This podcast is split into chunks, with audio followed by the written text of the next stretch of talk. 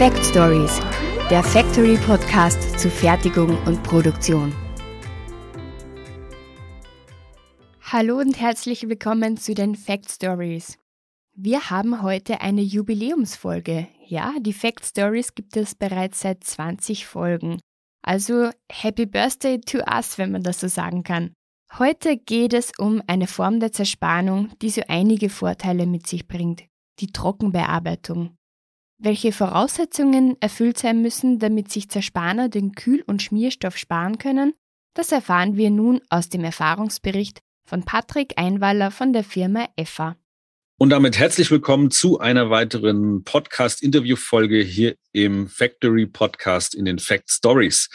Heute hat es mich nicht direkt nach Wien verschlagen, aber ich sitze zu Hause in meinem Büro, aber mein Interviewgast sitzt in Wien äh, bei der Firma EFA. Das ist der Patrick Einwaller.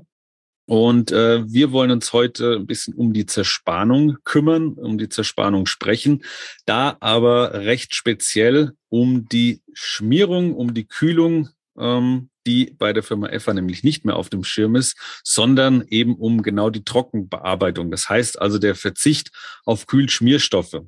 Da wird uns der Herr Einwaller ein bisschen ja, mitnehmen in die Geschichte, in einige Zahlen, in einige Daten, was die Firma EFA da in den letzten zehn Jahren gemacht hat oder natürlich auch vielleicht schon länger. Aber was ich so auf dem Schirm habe, seid ihr mittlerweile zehn Jahren trocken, wenn man das so sagen darf, zehn Jahre Trockenbearbeitung. Äh, und genau, da wollen wir heute ein bisschen drüber sprechen. Wir werden da auf, auf einige ähm, ja, Möglichkeiten beziehungsweise Besonderheiten stoßen. Und da freue ich mich schon ganz besonders drauf. Jetzt hat aber erst einmal der Patrick Einwaller das Wort. Patrick, stell du dich bitte doch mal ganz kurz vor. Wer bist du und was macht die Firma EFA und was machst du in der Firma EFA? Ja, das geht auch von meiner Seite. Vielen Dank für die Einladung. Ähm, spannendes Thema, das EFA, ja, sagen wir schon seit 15 Jahren sogar begleitet. 15. Sehr ja. Wer ist, was ist EFA? Was macht EFA? EFA ist seit 1919 ein familiengeführtes Unternehmen und stellt elektronische und mechanische Zutrittssysteme her. Dabei forschen, entwickeln und produzieren wir diese in-house. Wir haben weltweit ca. 830 Mitarbeiter, 470 davon in unserem Headquarter in Wien, mhm. wo wir auch die größte Produktion bzw. Fertigung haben.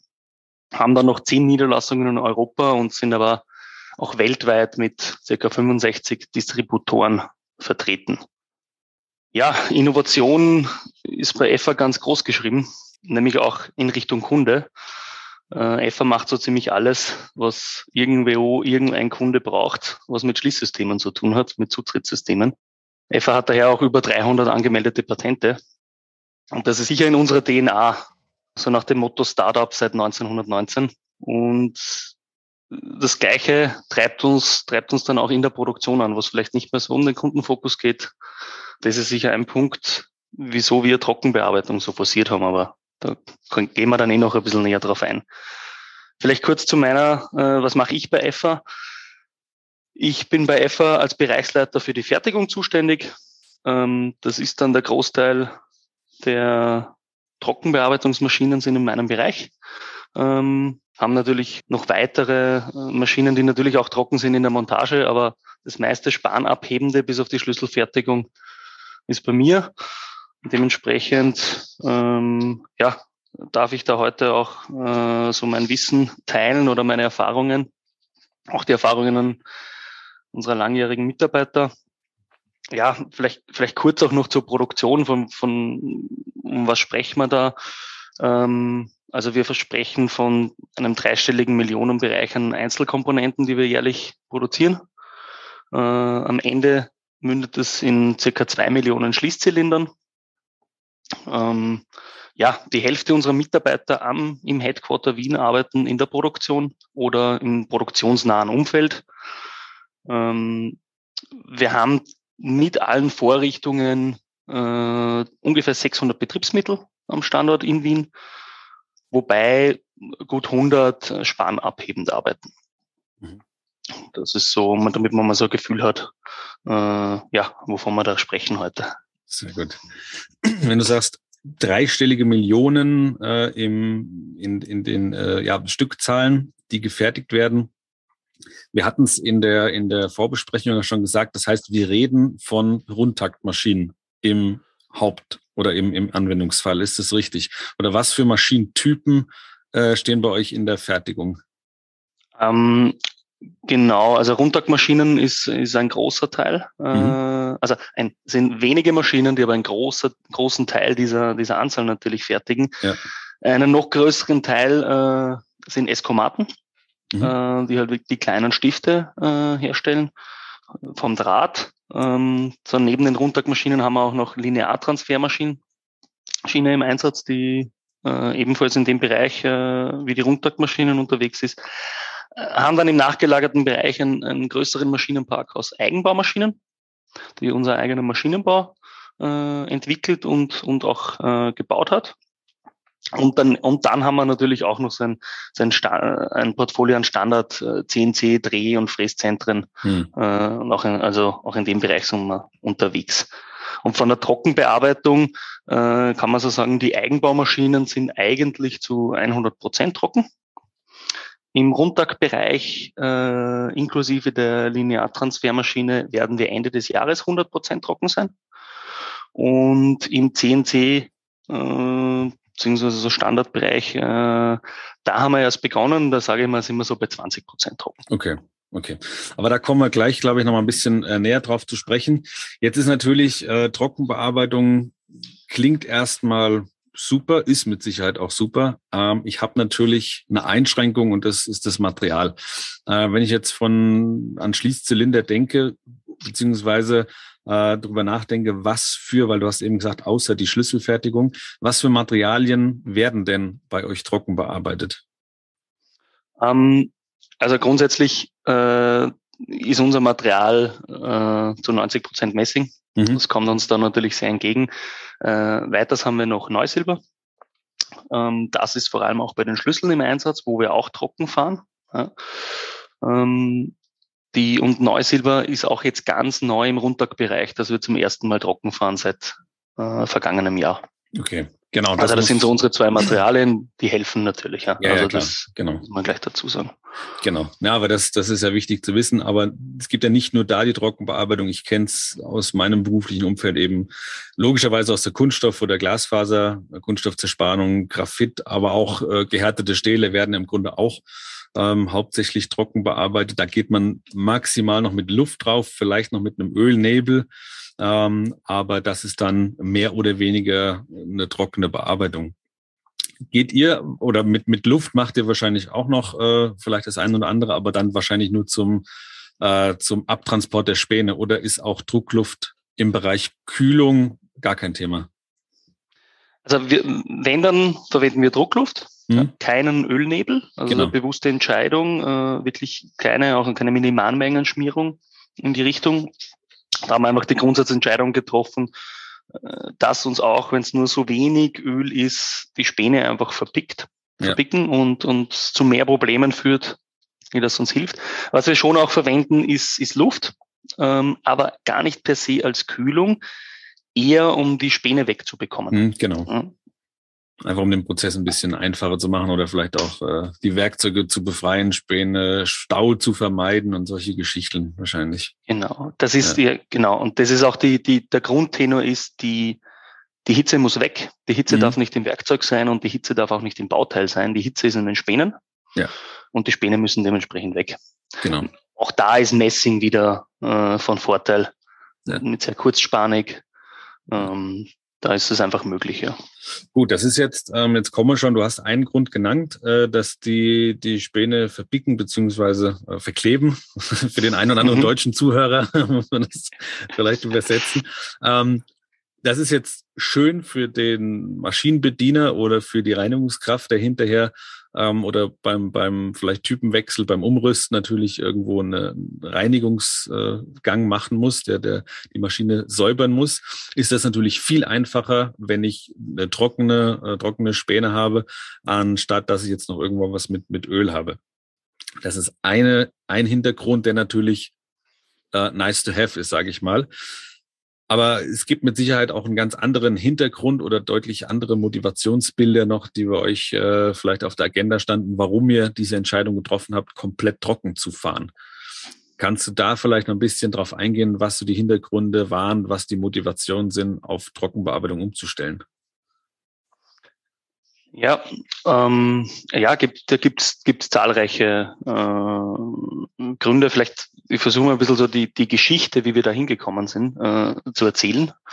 Ähm, dann werden wir, dann werden wir eh auf den einen oder anderen Grund stoßen, der uns angetrieben hat. Also grundsätzlich äh, war es bei EFA schon immer so, dass es Trockenbearbeitung in dem Sinn gegeben hat, weil wir sehr viel äh, mit, mit dem Räumprozess arbeiten auch. Mhm. Gerade in den Eigenbaumaschinen, sowohl mit Räumnadeln als auch mit äh, Räummessern. Und die Prozesse waren immer schon trocken. Irgendwann äh, ist man dann auf die, wir haben, wir haben eine Schlüsselmaschine äh, gehabt, wo, wo wir eben Neues über trocken gefräst haben. Ähm, wobei beim Schlüssel natürlich der, der Eingriff des Werkzeugs erstens nicht sehr tief ist, nicht sehr lange. Also es wird nicht sehr viel zerspannt. Mhm. Es ist kleine Geometrien. Die Taktzeit war damals auch nicht so wichtig. Äh, und da hat man dann begonnen, mal Optimierungen zu starten. Bevor man eine zweite Maschine kauft, haben wir mal versucht herauszufinden, wie weit kann man gehen mit der mhm. Trockenbearbeitung. Hat dann auch das, da waren dann so die ersten Schritte bei den größeren Fräsern, wo es möglich ist, auf PKD umzusteigen. Ähm, weil es dann, dann einfach keine Aufbauschneider beim Messing gibt. Deswegen funktioniert das. Und konnte so äh, damals, und mit damals ist, wie gesagt, vor über 15 Jahren, äh, beispielsweise die, die Standzeit eines Werkzeugs von drei Monaten auf ein Jahr zu erhöhen. Mhm. Ähm, wir reden aber ungefähr von 2000 Schlüsseln pro Tag. Ja. Also das war dann so, das waren so die allerersten Schritte, wo man, wo man die ersten Berührungspunkte hatte. Ähm, daraufhin haben äh, wir im Haus ein eigenes Werkzeugwesen. Das ist auch äh, bei mir in der Fertigung. Und da haben dann zwei, drei Mitarbeiter begonnen auf, auf damals hat es solche High-Speed-Cutting-Tagungen gegeben. Äh, die waren, habe ich, hab ich mir sagen lassen, in Steyr, meistens in Österreich. Ähm, und dort haben sie sich mehrere Ideen geholt, was die Trockenbearbeitung betrifft. Und damals war so die Aussage mit größeren Durchmessern, mit natürlich etwas höherer Taktzeit und, und nur begrenzten, sage ich mal, Bohrtiefe, äh, ist da durchaus was möglich. Und irgendwie ist dann die Innovationskraft von EFA zum Tragen gekommen und hat gesagt, nein, wir können mehr. Also wir glauben, da geht viel mehr. Und man hat sich dann eben vor 15 Jahren das das äh, Ziel gesetzt, eine eigene Lineartransfermaschine äh, zu entwickeln und zu bauen, die, wenn möglich, trocken fährt. Und das war so der Anstoß. Da haben wir, hat man sich dann zwei, drei Fräszellen äh, zum Testen äh, besorgt, um einfach mal Versuche zu machen, ja, um dann immer kleinere Durchmesser, immer tiefer, immer schneller zu fahren. Ähm, ja, und hat so die eigenen Erfahrungen gemacht. Ja was ist wichtig bei dem Prozess? Äh, die Drehzahl, der Vorschub, die Geometrie des Werkzeuges. Ähm, das sind, ja, nona net sind das dann die Parameter, die entscheidend sind. Ähm, es ist auch nach wie vor so heute, dass wir die Werkzeuge im Haus selber schleifen können. Wir fertigen aber nicht, also wir fertigen unsere Werkzeuge nicht für die Serienproduktion, sondern wir machen nur Prototypen oder tun nachschleifen. Mhm. Sobald wir einen Prototypen haben, fertigen, vergeben wir ihn dann extern äh, zum Werkzeuglieferanten. Und äh, aber so haben wir die ganze Entwicklung nach wie vor im Haus. Das ist so, da ist sicher das Know-how. Mhm. Da haben wir halt mittlerweile über 15 Jahre Erfahrung. Das ist sicher unsere Stärke. Ähm, ja, und so haben wir, so haben wir damals unsere idealen Werte, sage ich mal, gefunden, um, um diese Maschine zu bauen und die, die ersten Bauteile halt tatsächlich trocken zu fahren. Und ein Antrieb, weil die Frage auch war, was, was war unser Antrieb dazu? Ja, es ist natürlich diese ganze, diese ganze Kette, auch die Nachbereitung. Ja. Ich, ich brauche keine Waschmaschine mehr im Anschluss. Ich habe keine, keine verklebten Späne in der Maschine, aber auch nicht im Werkstück. Wir haben durchaus kleine, kleine, sehr tiefe Geometrien, äh, die, die immer wieder wenn wir, wenn wir unter, unter Nassbetrieb fahren, äh, zu Verklebungen führen, die dann eigentlich auch fast nicht mehr zu beheben sind. Ähm, also das waren sicher Antriebe. Es war auch diese, diese soziale Verantwortung gegenüber dem Mitarbeiter mit dem, meine, heute sind die Maschinen sicher besser gekapselt. Damals, äh, damals ein Ölnebel bei so einer ölbetriebenen Rundtaktmaschine. Äh, das waren schon andere, andere Zustände, ja. auch, auch Hautreizungen betreffend.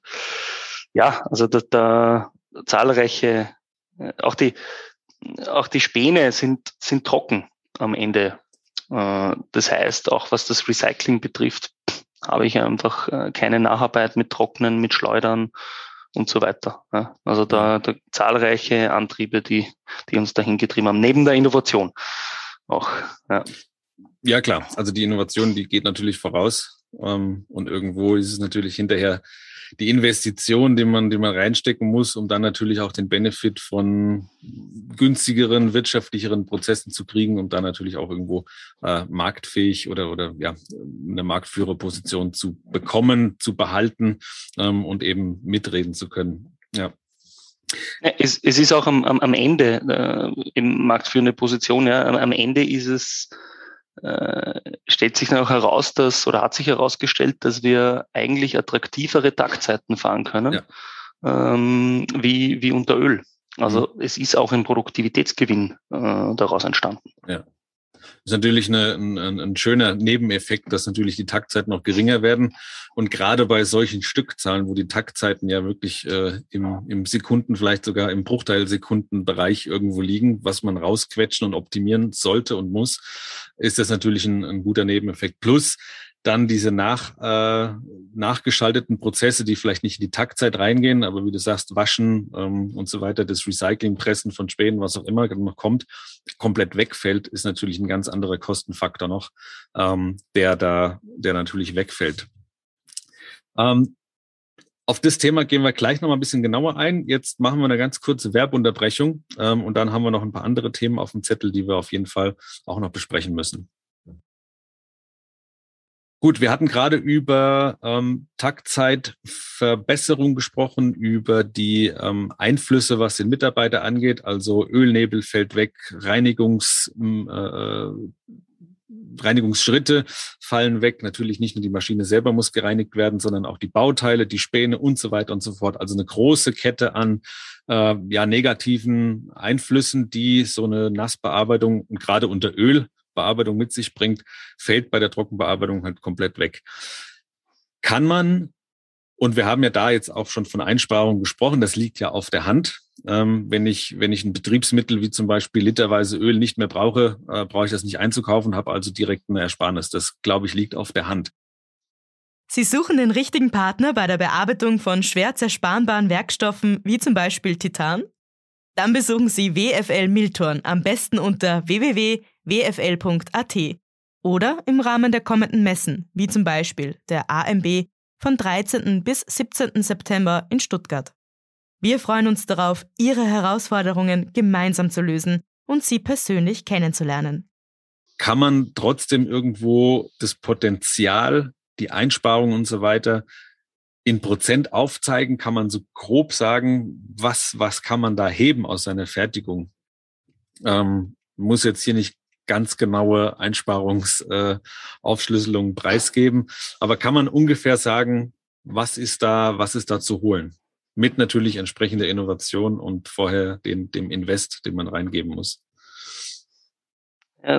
Spannende Frage. Ähm, ja, äh, man müsste natürlich den Invest noch berücksichtigen. Also wir haben uns die Frage auch schon gestellt. Äh, wir haben auch, äh, das kann man sogar online auf unserer Homepage nachlesen.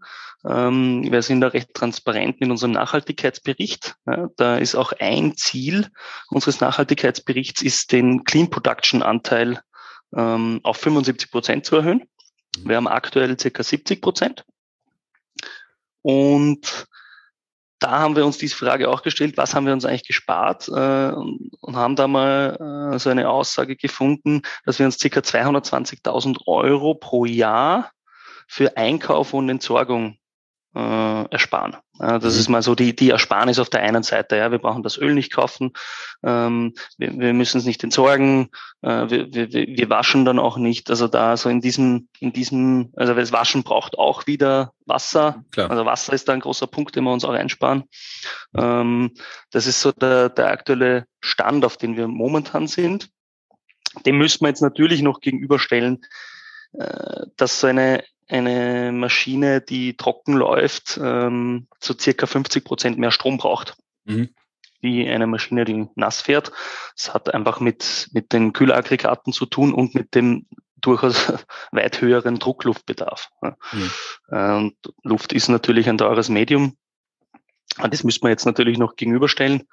Ähm, ja, unterm, unterm Strich äh, macht aber die Einsparung das sicher wett. Äh, wodurch, und das ist das Schöne an dem Thema, es eben neben dem ökologischen äh, äh, Benefit eben auch ein ökonomischer ist. Absolut. Genau, du hast jetzt gesagt Umweltgedanke beziehungsweise Clean Production. Ähm, saubere Produktion, was genau muss ich mir darunter vorstellen? Nicht nur, dass es einfach sauber ist, also kein Ölnebel, und vielleicht äh, einfach das Gebäude oder die Halle attraktiver aussieht, weil es nicht mehr so schmutzig ist. Aber was genau definiert man im, im Allgemeinen unter einer Clean Production? Können wir da nochmal kurz vielleicht den, den Zuhörer mit abholen? Ja, also Clean Production äh, bei EFA bedeutet, dass wir halt, dass wir nicht nur Öl, sondern auch 100% wasserfrei äh, in dem Fall fertigen und mhm. das bei den spanabhebenden Prozessen. Also sprich drehen, fräsen, räumen, bohren, ja. äh, was man sich halt so vorstellen kann. Ähm, das ist so die Definition bei uns. Ähm, ja, also da das ja ist eigentlich eh ganz knapp in einem Satz. Ja, aber das ist ja gesagt. Das, ja, aber das ist ja, das ist ja auf jeden Fall ein sehr ein sportliches Ziel, weil du sagst ja eben klar, es gibt da noch neben den Rundtaktmaschinen auch noch einige andere, äh, sagen wir konventionelle CNC-Bearbeitungszentren, wo es natürlich dann noch nicht ganz so einfach ist, kann ich mir vorstellen, je nach Werkstoff, der zerspart werden muss, ähm, da auf eine ja, auf eine Kühlung in Form von, von der Flüssigkeit, sei es Öl oder, oder Schmierstoff, also Wasseremulsion, zu verzichten.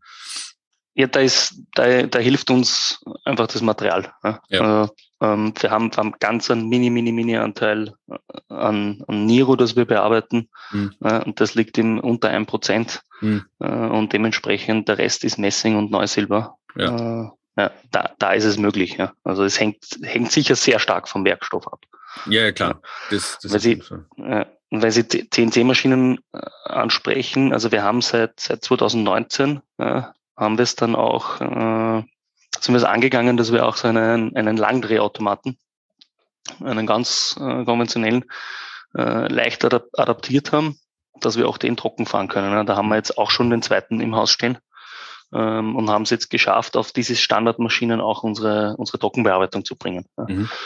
Also das haben wir dann in der jüngeren Vergangenheit und da, da geht die Reise natürlich jetzt weiter. Okay. Äh, da auch die restlichen, die Maschinen nach und nach äh, ja, also entweder aufzurüsten oder nach und nach bei Neuinvestitionen umzustellen. Ich glaube, bei einer Neuinvestition kann ich es ja gleich schon von Anfang an irgendwo ins Lastenheft mit reinbringen. Ähm, Trockenbearbeitung ist Pflicht. Wenn ich jetzt aber sagen, man Altbestand habe, man kauft ja nicht alle fünf Jahre solche oder baut nicht solche komplexen Anlagen, wie ihr sie in der, in, in der Fertigung habt. Das ist ja schon was äh, etwas Besonderes. Wie ist es denn, wenn ich jetzt eine, eine Nassbearbeitungsmaschine habe und die aber irgendwann umstellen möchte? Also der Weg dahin, den, das ist ja auch nicht so, ich äh, lass einfach das Öl weg und es geht schon weiter. Ähm, wie ist denn da so die Erfahrung der, der